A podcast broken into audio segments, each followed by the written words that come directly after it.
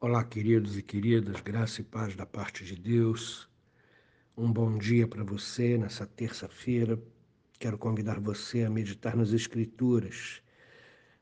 Carta de Paulo aos Efésios, capítulo 3, versos de 7 a 13. Eu vou ler para você. Do qual fui constituído ministro conforme o dom da graça de Deus a mim concedida segundo a força operante do seu poder. A mim, o menor de todos os santos, me foi dada esta graça de pregar o Evangelho aos gentios, o Evangelho das insondáveis riquezas de Cristo, e manifestar qual seja a dispensação do mistério, desde os séculos oculto em Deus que criou todas as coisas para que, pela Igreja, a multiforme sabedoria de Deus se torne conhecida agora dos principados e potestades nos lugares celestiais, segundo o eterno propósito que Deus estabeleceu em Cristo Jesus, nosso Senhor, pelo qual temos ousadia e acesso com confiança mediante a fé nele Portanto, vos peço que não desfaleçais nas minhas tribulações por vós, pois nisso está a vossa glória. O texto é grande, queridos, e traz muitas informações. Ele começa dizendo que ele foi constituído por Deus ministro, ele recebeu o dom da graça para pregar o Evangelho. E reparem, o dom da graça ele está sempre ligado a testemunhar. Nós somos testemunhas de Jesus Cristo, ok? E Paulo fala de si mesmo, mas ele quer projetar na vida dos crentes de Éfeso que eles estão na mesma posição, que nós estamos na mesma posição nós fomos constituídos ministros através do dom da graça para pregar o evangelho das insondáveis riquezas de Deus, e isso acontece mediante ou segundo a força operante do seu poder em nós através do Espírito Santo. Ele fala de si mesmo com muita ênfase: A mim, o menor de todos os santos, me foi dada esta graça. Então significa que essa graça de ministrar as insondáveis riquezas da pessoa de Cristo que é que são reveladas no evangelho, ela não é privilégio de pastor, não é privilégio de presbítero, não é privilégio de bispo, não é privilégio de ninguém que possua um cargo na igreja.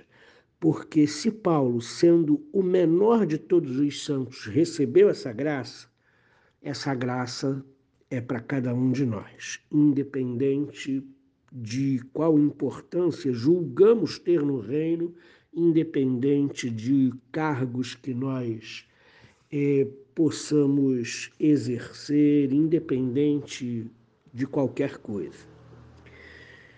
E a ideia, queridos, é para que a pregação do Evangelho, que contém as insondáveis riquezas da pessoa e obra de Cristo, de salvação por nós, ela possa é, esmiuçar, é, ela possa manifestar, ela possa revelar esse mistério de que a porta do céu está aberta e ela foi aberta pela cruz, ela foi aberta pelo sacrifício de Jesus Cristo.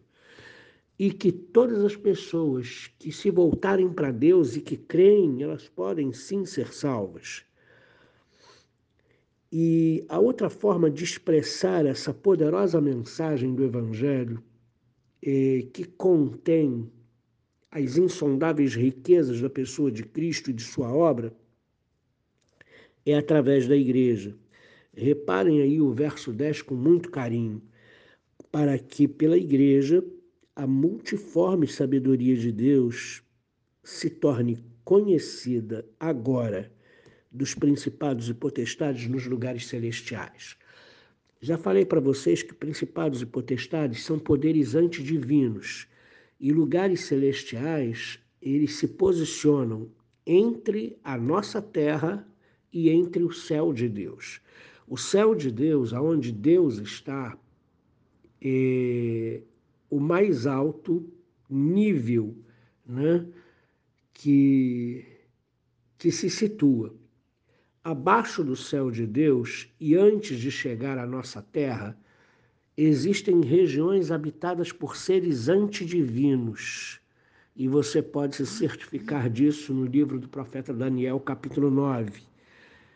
Quando o Daniel começa a se aplicar em oração para discernir algumas revelações que ele não estava entendendo, a resposta saiu no mesmo dia, mas o anjo mensageiro, com a resposta, foi bloqueado nas regiões celestiais por principados e potestades. E Miguel, o príncipe dos exércitos do Senhor, pelejou contra eles e liberou a passagem do anjo depois de três semanas. Então, principados e potestades são seres antidivinos, são demônios, ok? E onde eles se situam? Eles se situam abaixo do céu e acima da terra, regiões celestiais. Tá bom? E eu quero só enfatizar para você o seguinte: a maneira que Deus resolveu manifestar o Evangelho foi através da igreja, para que, pela igreja, o corpo de Cristo, o povo de Deus reunido, o povo de Deus transformado, salvo, que se reúne através desse povo de Deus, desse corpo de Cristo, desta igreja, a multiforme sabedoria de Deus seja revelada. A multiforme sabedoria de Deus se torne conhecida. Deus resolveu dar autoridade ao seu povo, Deus resolveu dar autoridade à sua igreja, e isso precisa ser conhecido dos principados e potestades que pelejam para que as pessoas não se aproximem de Deus, que pelejam para desvirtuar as pessoas do caminho de Deus. Então, mais uma razão para não poder ser desigrejado. Deus escolheu revelar o seu mistério, Deus escolheu revelar as insondáveis riquezas da pessoa e obra de Cristo por nossa salvação através da igreja. Isso precisa ser muito claro e conhecido dos, dos principados e potestades. Que o poder de Deus, que a mão de Deus está sobre a igreja e que Deus comissionou a igreja, o povo de Deus reunido, o corpo, o seu corpo, o corpo de Cristo, para pregar o Evangelho e revelar a multiforme sabedoria de Deus, a fim de que ela se torne conhecida. Não deixe de ir à igreja, não deixe de se envolver com os trabalhos da igreja, com os ministérios da igreja, porque é através da igreja que Deus quer revelar a sua multiforme sabedoria para este mundo para os principados e potestades, para todos os ímpios nessa terra saberem que a mão do Senhor está sobre a igreja e ela foi comissionada para de revelar e discernir a multiforme sabedoria de Deus, o mistério de Cristo na nossa salvação.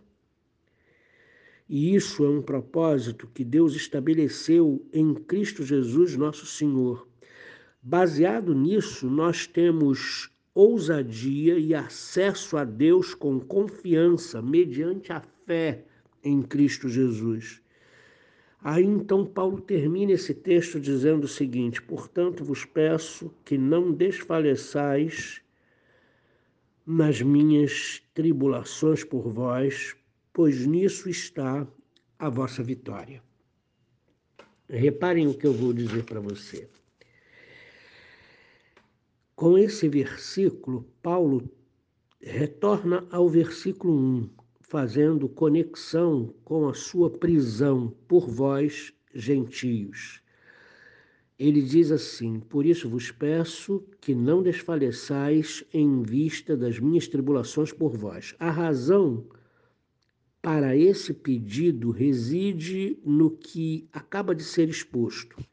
Reparem, é, frente à liberdade e proximidade de Deus mediante a fé, em Deus e com Deus, o Pai, cuja sabedoria e benignidade são insondáveis, frente a toda a grandeza de Deus e, a nossa, e o nosso acesso livre a Ele, que na verdade o mistério de Cristo é que Ele abriu as portas do céu e nos deu acesso à insondável riqueza de Deus, a sabedoria, a benignidade.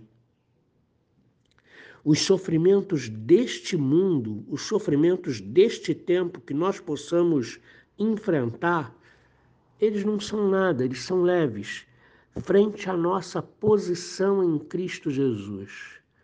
Fomos comissionados por Ele, recebemos o dom da graça para pregar o Evangelho. É através de nós que Deus quer revelar as insondáveis riquezas da pessoa e obra de Cristo a esse mundo temos acesso livre ao Pai, ao Criador de todas as coisas. Frente a esse posicionamento conseguido por Cristo para nós, como filhos de Deus, os sofrimentos desse tempo são pequenos demais. Frente à glória do posicionamento daqueles que creem. Deus abençoe sua vida nesse dia que você possa entender que os sofrimentos pelos quais passamos, eu também passo, eles são pequeninos frente ao posicionamento que o mistério de Cristo, ao abrir acesso para nós ao Pai, a nos salvar, a nos transformar, são muito maiores do que os nossos sofrimentos. Deus abençoe você. Querido Pai, nos ensina a entender esse mistério, que é através da nossa vida frágil, que é através de nós pecadores menores no reino, é que o Senhor quer revelar a tua multiforme sabedoria a esse mundo. E revelar primeiro os principados e potestades, que o Senhor escolheu a igreja e que o Senhor abençoou a igreja e comissionou a igreja para revelar as insondáveis riquezas da pessoa e obra de Cristo. Nos ajuda a ensinar, nos ajuda a aprender isso e que frente a esse glorioso posicionamento, os nossos sofrimentos são pequenos demais. Muito obrigado em nome de Jesus Cristo. Amém.